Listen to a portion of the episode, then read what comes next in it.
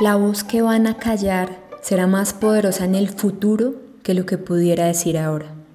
Frase de uno de los mártires de Chicago, líderes de la huelga iniciada el 1 de mayo de 1886, momentos antes de que ocurriera su ejecución.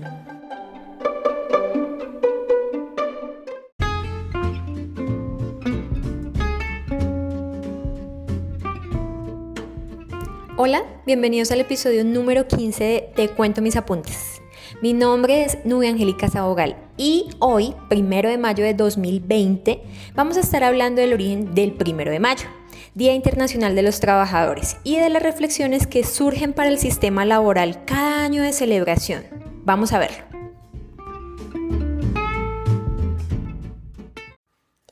Bueno, para los amantes de la novela policíaca o del derecho penal, vamos a empezar este episodio contando la historia de un crimen los mártires de Chicago. Chicago, una ciudad estadounidense que a finales del siglo XIX se caracterizaba por su pujanza y su acelerado desarrollo económico, era algo así como el sueño americano para migrantes y nacionales incluso, cuya mano de obra era requerida para atender las industrias emergentes. Pero el sueño empieza a tornarse en pesadilla con ocasión a la violencia de clase. Los trabajadores eran coartados y sus peticiones, fueran justas o no, no eran tenidas en cuenta. La colaboración colectiva o la asociación entre trabajadores era un comportamiento perseguido y castigado al penalizar cualquier forma de organización colectiva que buscara mejorar las condiciones de la población trabajadora. Las primeras formas de huelgas o protestas estaban motivadas por necesidades tan básicas como la comida, la fatiga, la desesperación de los trabajadores, los cuales se veían replegados e incluso exterminados. Además, existía una incipiente forma de paramilitarismo a través de grupos como los Pinkerton, que se infiltraban en los grupos de trabajadores para espiarlos o para sembrar divisiones.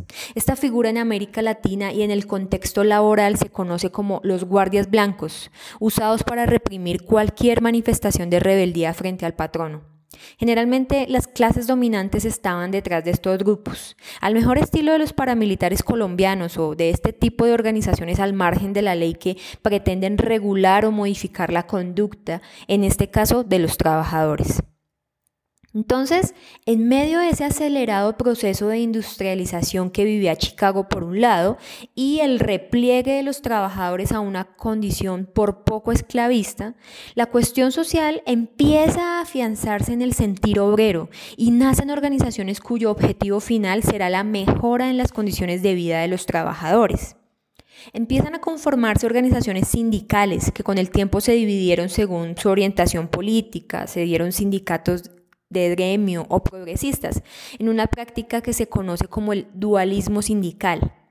También surgieron expresiones políticas de la clase trabajadora, la conformación de partidos políticos como el Partido Social Laboralista, SLP por sus siglas en inglés, sin embargo, en 1880 este Partido Social Laborista puntualmente fue víctima de fraude electoral, o dicho en otras palabras, le robaron las elecciones y con ello la representación y la verdadera posibilidad de hacer efectiva esa lucha por la vía política del reconocimiento de derechos laborales, con lo que se exacerba la distinción de clases y algunos sectores de trabajadores empiezan a albergar seriamente la posibilidad de una violencia revolucionaria, autodenominándose incluso socialistas revolucionarios. La gran huelga del primero de mayo de 1886. Hasta aquí un contexto del crimen, como en los programas de Investigation Discovery, días antes del día D o algo así.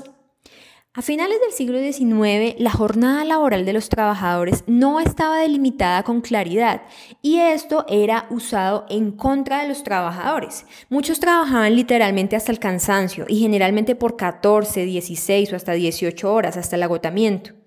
Y por supuesto, ni hablemos de horas extras. El pago era siempre el mismo. Sin embargo, desde la década de 1870 aproximadamente, se empezó a tejer la idea de instaurar una jornada de 8 horas laborales a través de la ley y no solo a través de las protestas de los trabajadores que movían a algunos patronos a otorgarles este privilegio.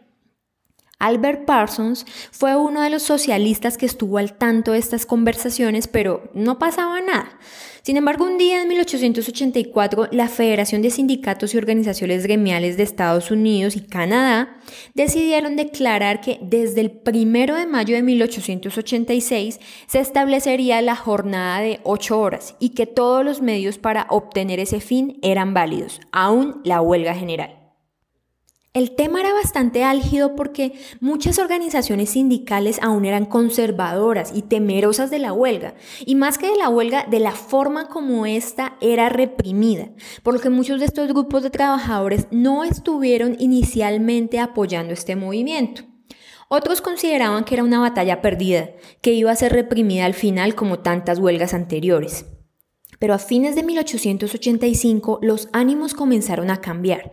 Primero en algunos trabajadores con más experiencia en la lucha sindical, como Parsons y los otros de los mártires, sentimiento que empezó a contagiarse a la clase obrera, a la clase trabajadora. Al final esta lucha, este sentir, se consolidó y cautivó también a algunos dirigentes anarquistas. El movimiento por las ocho horas comenzaba a tener un rostro, o mejor, una voz audible. Algunos sectores pedían las ocho horas de trabajo con un sueldo equivalente o proporcional, pero quizás su conservadora petición obedecía, como ya lo indiqué, al miedo y a la cosmovisión anterior que fue poco a poco permeándose por unas luchas más enfocadas en beneficios para la población trabajadora, como la de los anarquistas y otros sectores sindicales que pedían ocho horas sin reducción salarial por trabajar menos horas. Es importante destacar, eso sí, que debido a esta presión antecesora principalmente de los anarquistas a través de charlas, de conversaciones en general, sembraron en el pensamiento colectivo la importancia de estos reclamos.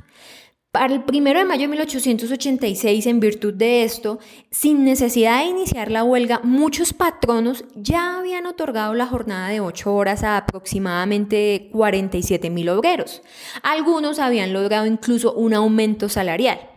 Otros aproximadamente 62 mil obreros se fueron a huelga en Chicago, la inmensa mayoría bajo la misma petición, 8 horas de trabajo con igual salario. La huelga se consolida, se adhieren más trabajadores en número y en tenacidad. La policía estaba lista, como siempre, para reprimir la huelga, a pesar de que ésta se había anunciado como pacífica. La presencia de la autoridad policial era algo así como la de los escuadrones antidisturbios en las marchas pacíficas de hoy en día. Su sola presencia en esa época podía terminar en violencia ante la menor provocación. Y el florero de Llorente que detonó la furia policial fue el día 3 de mayo, en una manifestación de los trabajadores en la fábrica McCormick. Las marchas de mujeres costureras estaban siendo reprimidas como siempre a los golpes, incluso varias de ellas quedaban en el piso lastimadas. Y por su parte los trabajadores de McCormick ya estaban en huelga con anticipación, dado que el patrono había despedido a los huelguistas y en su lugar contrató trabajadores que no estaban sindicalizados, como una forma de vengarse de los logros que habían alcanzado en huelgas previas. En derecho sindical se conoce a los esquiroles como estos trabajadores, los que aceptan hacer las labores de los huelguistas, debilitando la huelga al no detenerse las actividades de la empresa. Bueno, retomemos, había una manifestación a las afueras de la fábrica McCormick. Los trabajadores sindicalizados que habían sido despedidos estaban a las afueras y cuando se acabó el turno empezaron a salir los trabajadores que lo reemplazaron, los esquiroles. Entonces comenzó una riña.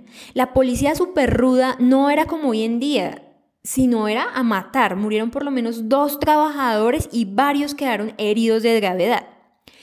Spice, uno de los mártires de Chicago, Llegó hasta ese lugar y cuenta la historia que la escena de hombres, mujeres y niños heridos, sangrantes, que eran salvajemente maltratados por la policía, lo impactó en lo más profundo.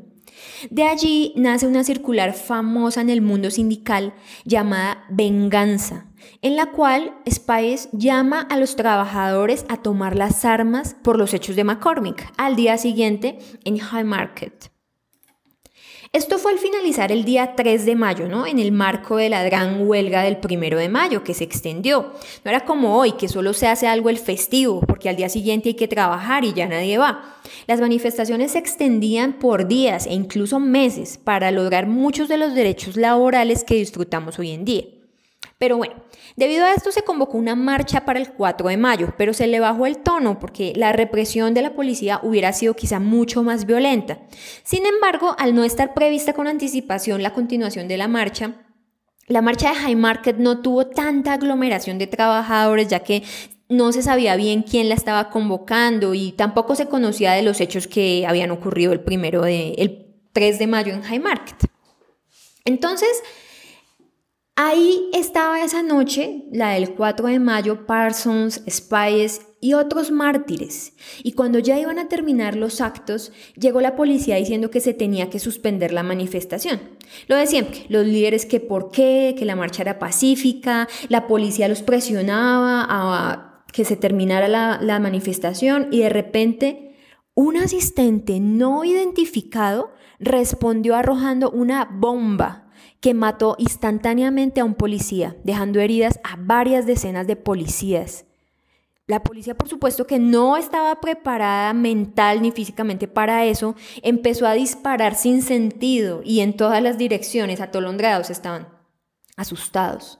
Algunos trabajadores respondieron con tiros, pero a esa hora no quedaban más de 300 personas en High Market y la mayoría de los presentes se fue para tratar de salvar sus vidas en medio de la confusión. Eso fue tan rápido, pero al final la escena dejó más de 50 policías heridos, quizá más por sus mismas balas que fueron disparadas de manera confusa previamente. La cifra oficial de policías muertos fue de 7 y la de trabajadores probablemente similar, aunque los registros nunca eran tan veraces como hubiéramos querido.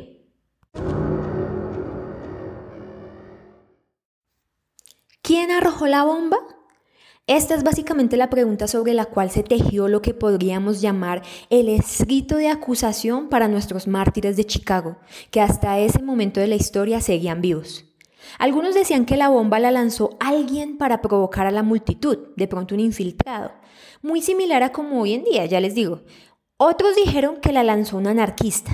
Sin embargo, a pesar del daño que causó, muchos defendieron la idea de esta bomba como un fortalecimiento a la moral de los trabajadores atormentados durante décadas por los patronos y por la persecución policial. Sin embargo, esta bomba es el detonante de la muerte de los mártires de Chicago. Los hechos que sucedieron a la detonación de la bomba se desarrollan entre persecuciones, intrigas, para hacer, entre comillas, confesar a los responsables. Se declaró estado de sitio. Vean el episodio número 12 para entender un poco más esta figura. Los industriales y realmente los líderes de la clase burguesa pedían retaliación para los trabajadores y pedían la horca para los líderes trabajadores de Chicago. Pedían expulsar a los extranjeros, a los socialistas y promovían conductas misógenas, racistas, exacerbadas por el impacto de la bomba. Finalmente, y luego de chantajes, la historia recuerda con tristeza cómo los adinerados de Chicago aprovecharon los hechos de la manifestación de High Market, de la explosión de la, bomba, de la bomba, para perseguir a muerte a los líderes del movimiento obrero en Chicago y llevarlos a juicio como responsables. Sin pruebas prácticamente y moviendo el aparato judicial a su favor, fueron tras de Parsons, Spies, Fielden, Schwab, Neath Engel Fischer League, líderes obreros. Además estaba Rudolf Snort, cuñado de Schwab, a quien acusaron sin ninguna prueba de que era el hombre que efectivamente había lanzado la bomba, pero nunca lo pudieron juzgar porque luego de una captura momentánea, él se pudo escapar de ellos para siempre. Parsons también se fugó, pero cuando empezó el juicio, y debido a la importancia, digamos, que él tenía el reconocimiento en el mundo laboral, no quiso abandonar a sus compañeros y se entregó de manera voluntaria. Un mártir no es una persona que muere triste o trágicamente. Bueno, sí es eso, pero no solamente eso. Lo más importante, lo que convierte a un muerto en un mártir, es la defensa de sus ideales y que sea esa defensa la que lo lleva a la muerte. Durante el juicio, sin ninguna prueba contundente, como les decía, ya que no se comprobó que fueran ellos los que arrojaran la bomba, se usaron entonces artículos de prensa, testimonios comprados y artículos escritos por ellos mismos que incitaban a la lucha obrera. De hecho, el fiscal, durante el juicio, reconoce que se juzga a estos hombres por lo que representan y no por el delito que no cometieron. Cito estas palabras del fiscal. La ley está siendo enjuiciada, la anarquía está siendo enjuiciada. Estos hombres han sido seleccionados, escogidos por el gran jurado y acusados porque han sido líderes. No son más culpables que los miles de hombres que les siguen. Señores del jurado, condenen a estos hombres, hagan de ellos un ejemplo, ahórquenlos y salven a nuestras instituciones, a nuestra sociedad. Cierro las comillas.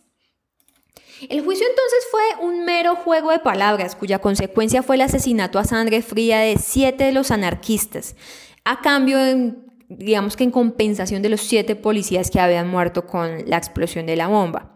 Parsons, Spies, Fisher, Engel, Ling, Field y Schwab fueron condenados a la horca, mientras que otro de ellos fue condenado a 15 años de prisión el día 20 de agosto de 1886.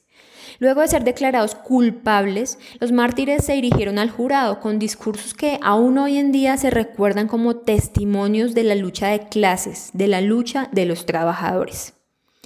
Algo que me impactó mucho cuando estaba leyendo al respecto fue que la horca estaba diseñada de tal manera que al quitar el soporte, los condenados no murieran rápidamente, ya que no se les quebraba el cuello, sino que al no ser la caída lo suficientemente grande, ellos alcanzaron a agonizar por casi siete minutos para finalmente morir por asfixia. Ahí no había derecho internacional humanitario y no había nada. Y esa es la historia de este crimen, la historia detrás del primero de mayo.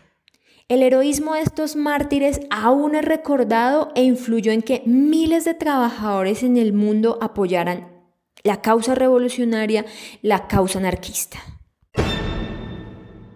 ¿Qué pasó después del primero de mayo? En todo el país, aproximadamente 185 mil obreros del total que había ido a la huelga alcanzaron la jornada de 8 horas, mientras aproximadamente otros 200 mil vieron sus jornadas laborales reducidas a 9 o a 10 horas, o vieron la introducción de descansos de los fines de semana, ya que todo eso no existía en el derecho laboral. Sin embargo, a veces se presentaba cierta resistencia por algunos patronos y pues realmente no era una jornada legalmente establecida, por lo que el movimiento por las ocho horas y por el llamado también de la Federación Americana de Trabajadores, la AFL, decretó que el primero de mayo de 1890 sería el día del establecimiento de la jornada universal de ocho horas. Al otro lado del charco, en París, se reunía el Congreso de Partidos Socialdemócratas que daría nacimiento a la Segunda Internacional, una organización que recogía grupos sindicales que buscaban mejorar las condiciones laborales de los trabajadores. Entonces, y en respuesta a invitación de la AFL, se decidió conmemorar el Día del Trabajador todos los años a partir de 1890. La mayoría de comunidades de trabajadores organizadas de los países de América y Europa a partir de esta fecha se sumaron fuertemente tanto a los festejos como a las movilizaciones y reclamos que cada primero de mayo convocaban a mayor cantidad de gente. Actualmente este día se celebra de manera oficial como festividad en más de 80 países del mundo y se instituyó como un homenaje a los mártires de Chicago, además de la reivindicación de los derechos de los trabajadores.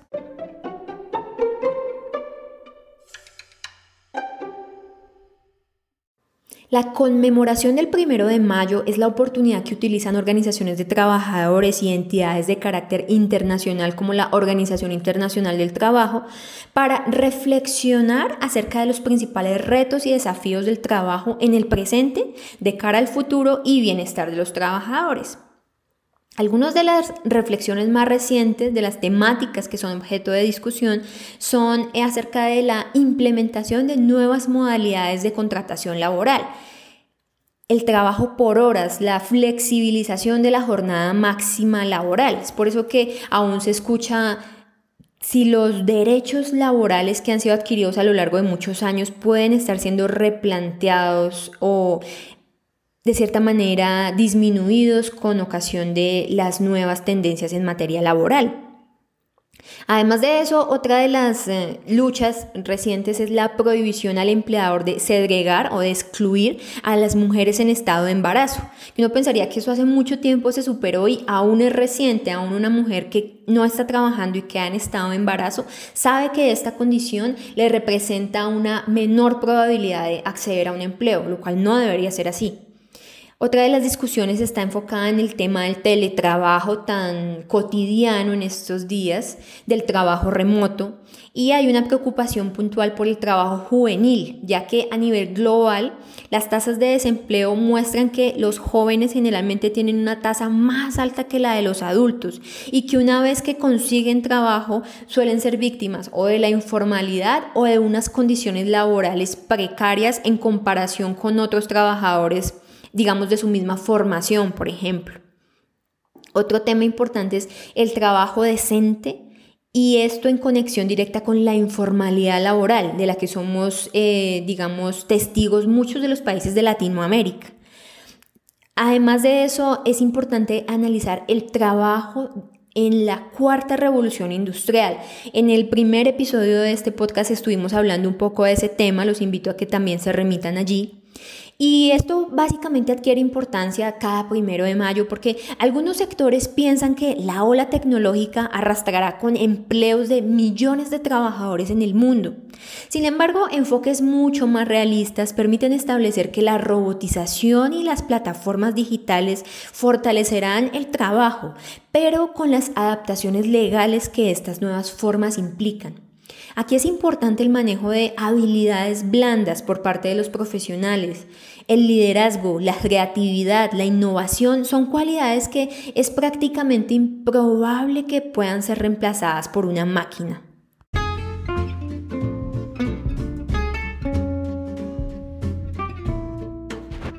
¿Terminamos? La bibliografía que consulté para hacer este episodio es sin duda muy interesante y de hecho dejé varias referencias por fuera, pero el análisis que se ha hecho de estos eventos es bastante enriquecedor. Si necesitan la bibliografía, no duden en dejarme un comentario. Precisamente por eso los invito a seguirme en redes sociales. En Instagram como Te Cuento Mis Apuntes, raya al piso derecho, y en Facebook como Te Cuento Mis Apuntes. Además, si les gustó este episodio, los invito a calificarme en Apple Podcast o en la app donde lo estén escuchando, a recomendarme con sus conocidos que puedan tener interés en estos temas. Un saludo para todos y les deseo un feliz Día de los Trabajadores.